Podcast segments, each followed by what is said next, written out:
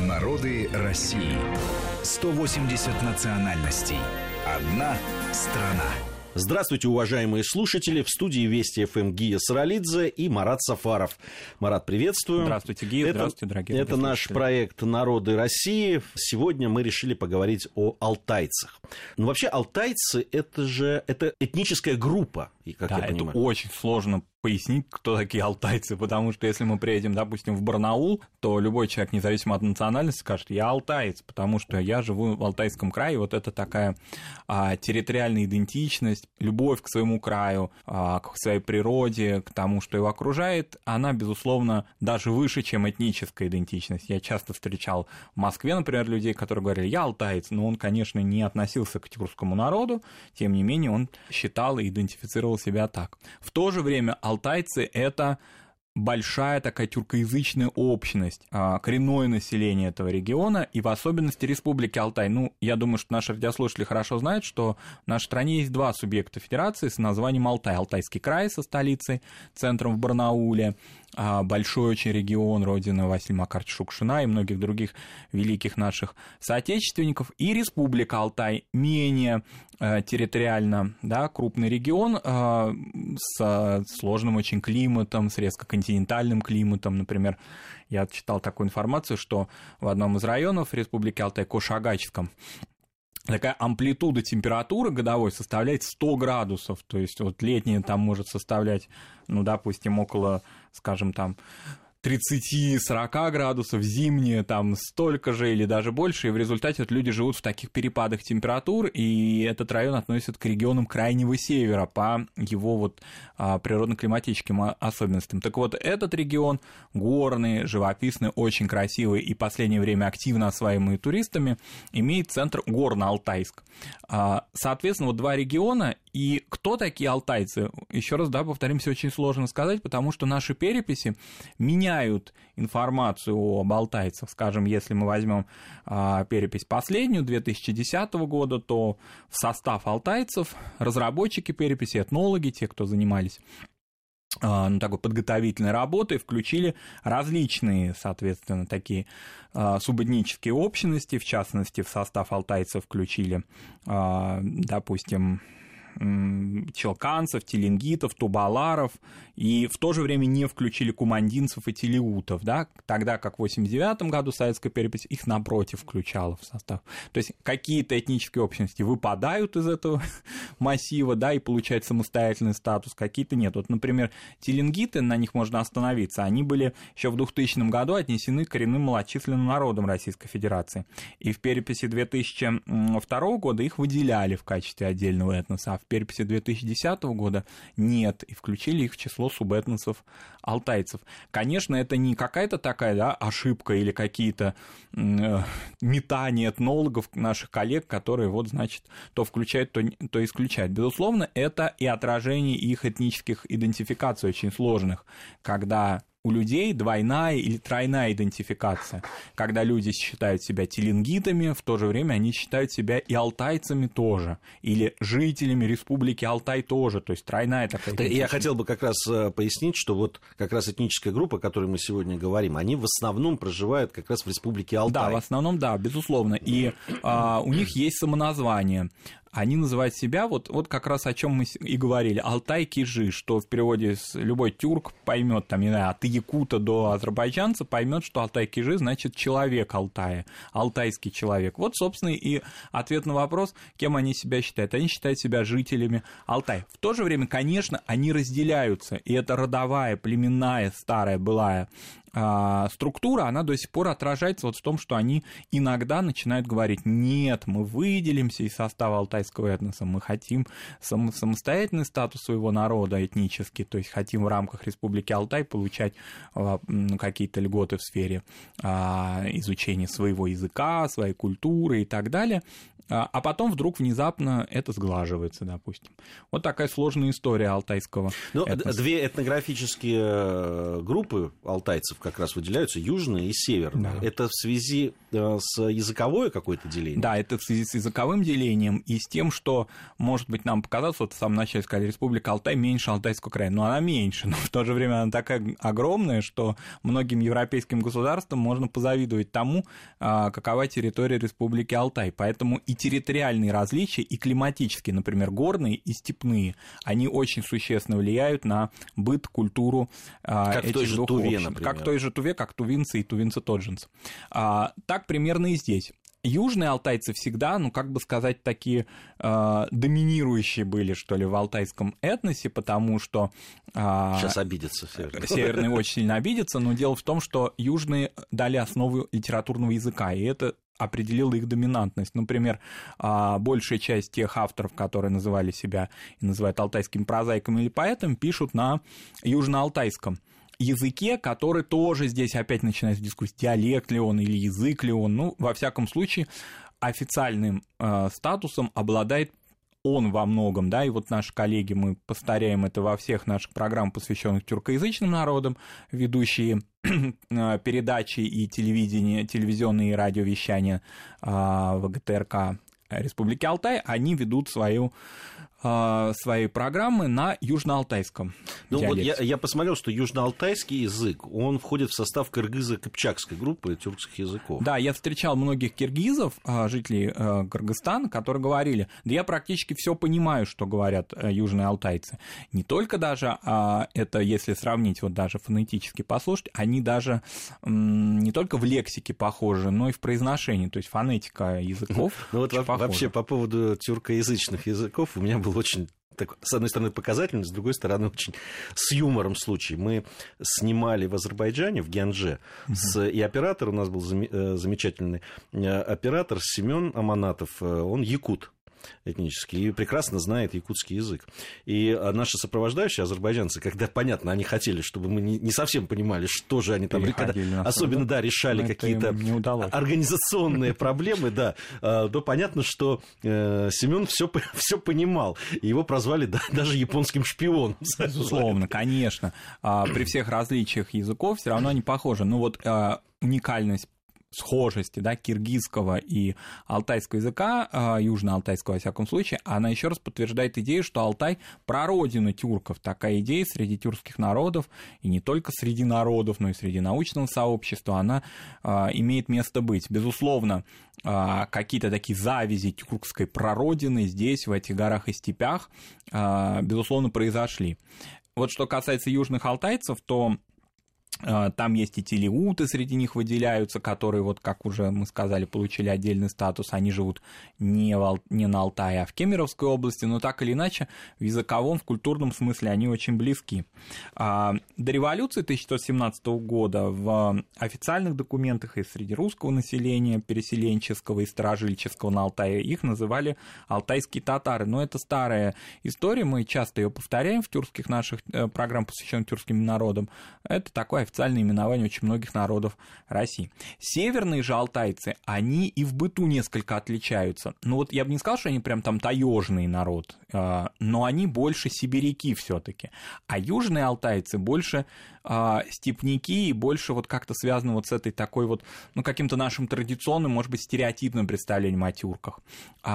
И э, быт, культура северных алтайцев, она а отличается. А антропология отличается? Антропология существенно нет все таки Антропологически они э, монголоиды в большей степени, но южный алтайц, вот он, если ну вот все-таки антропологии и вот все, что связано с бытом, с костюмом, если представить себе северного кумандица, например, и южного алтайца, то северный алтайц будет похож по всему своему облику больше на хакаса, а, на тувинца, а южный алтайец, он будет похож на казаха, например, или на киргиза. Но я так понимаю, что некоторые языки из северных а, алтайцев вообще некоторыми учеными относятся к хакасской группе. К хакасской группе, да, язык. и это очень внешне даже вот бросается в глаза. Вроде бы антропология схожа, но все, что сопровождает жизнь человека, его быт, его инфраструктуру, традиционные хозяйства, оно сразу как бы соотносит их в разные стороны.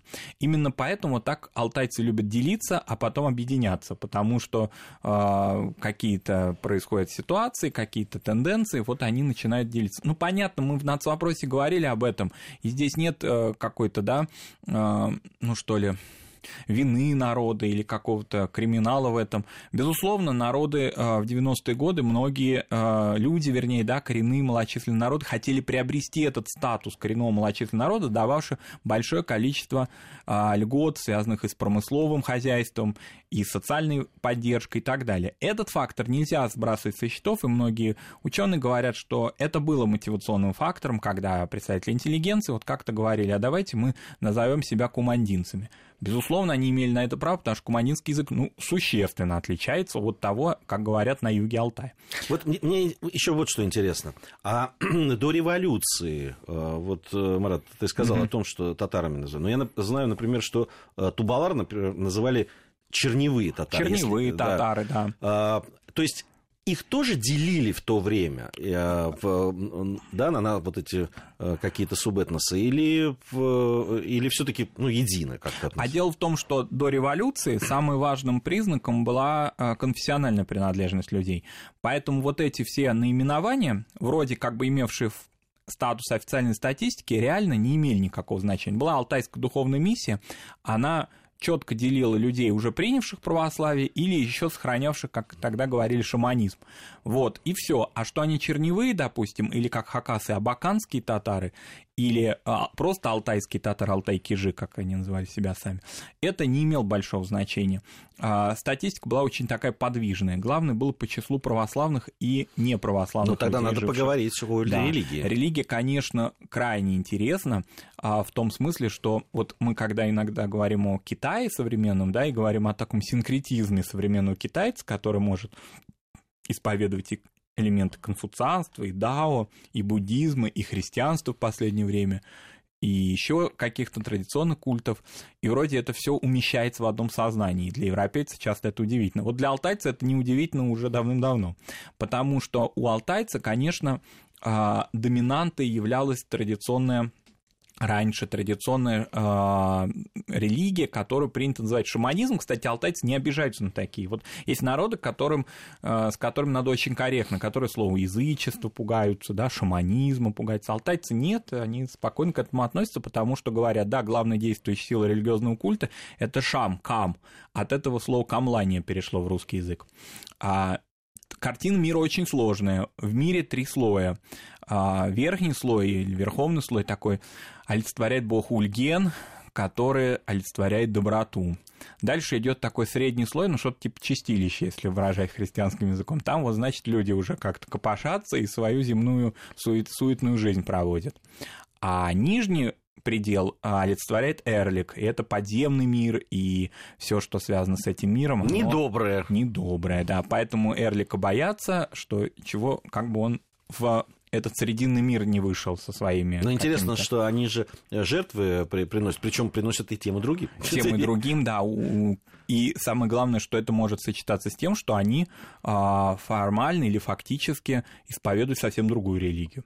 Что касается православия. Православие на Алтае очень старое, то есть оно имеет давние традиции. А, давние традиции миссионерства. Очень много православные миссионеры сибирские, они привносили туда, включая письменность, включая грамоту.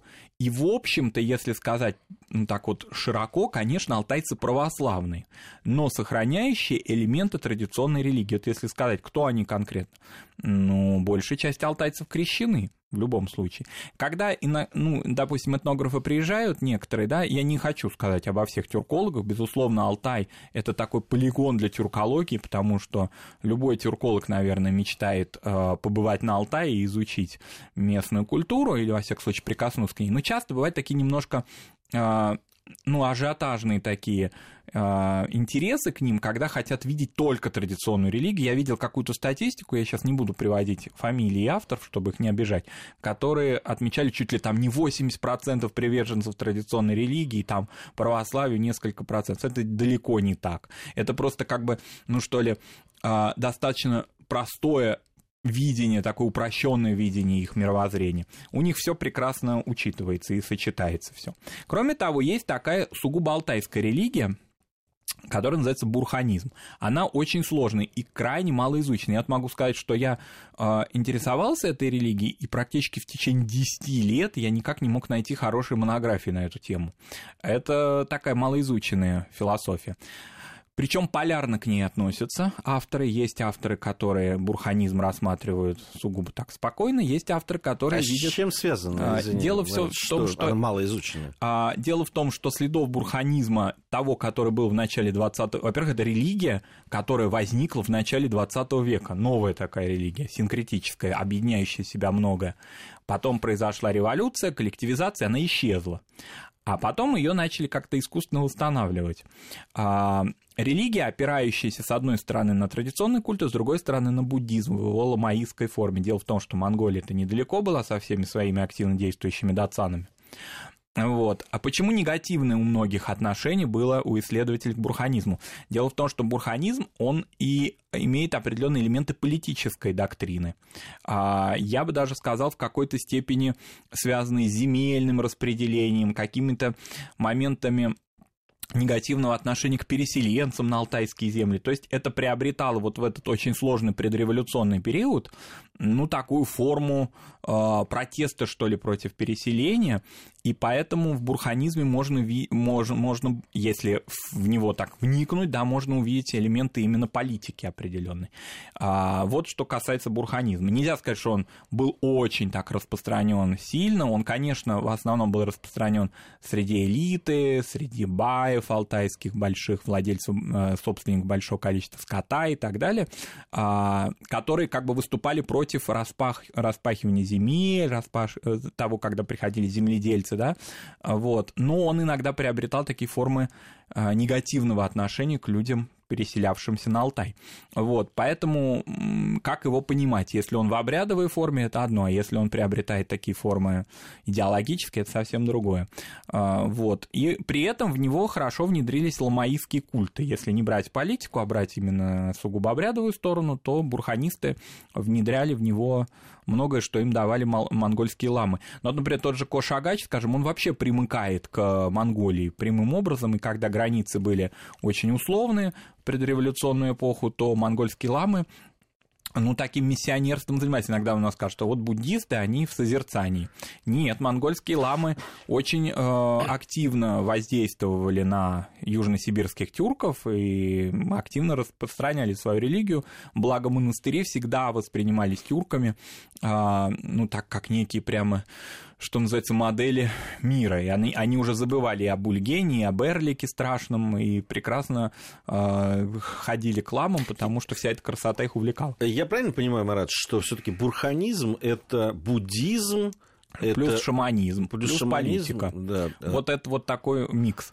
Да, а, потому что сложное время, а, ну, там и Столыпинский, конечно, я думаю, какие-то дела сюда наслоились. Просто я, я, я читал о том, что, э, не знаю, как раз какая из школ uh ты упоминал, э, что там были элементы и православия у бурханистов. Да, там были элементы и православия, а, но прежде всего я полагаю, что это в основе этого все-таки лежит какой-то протест.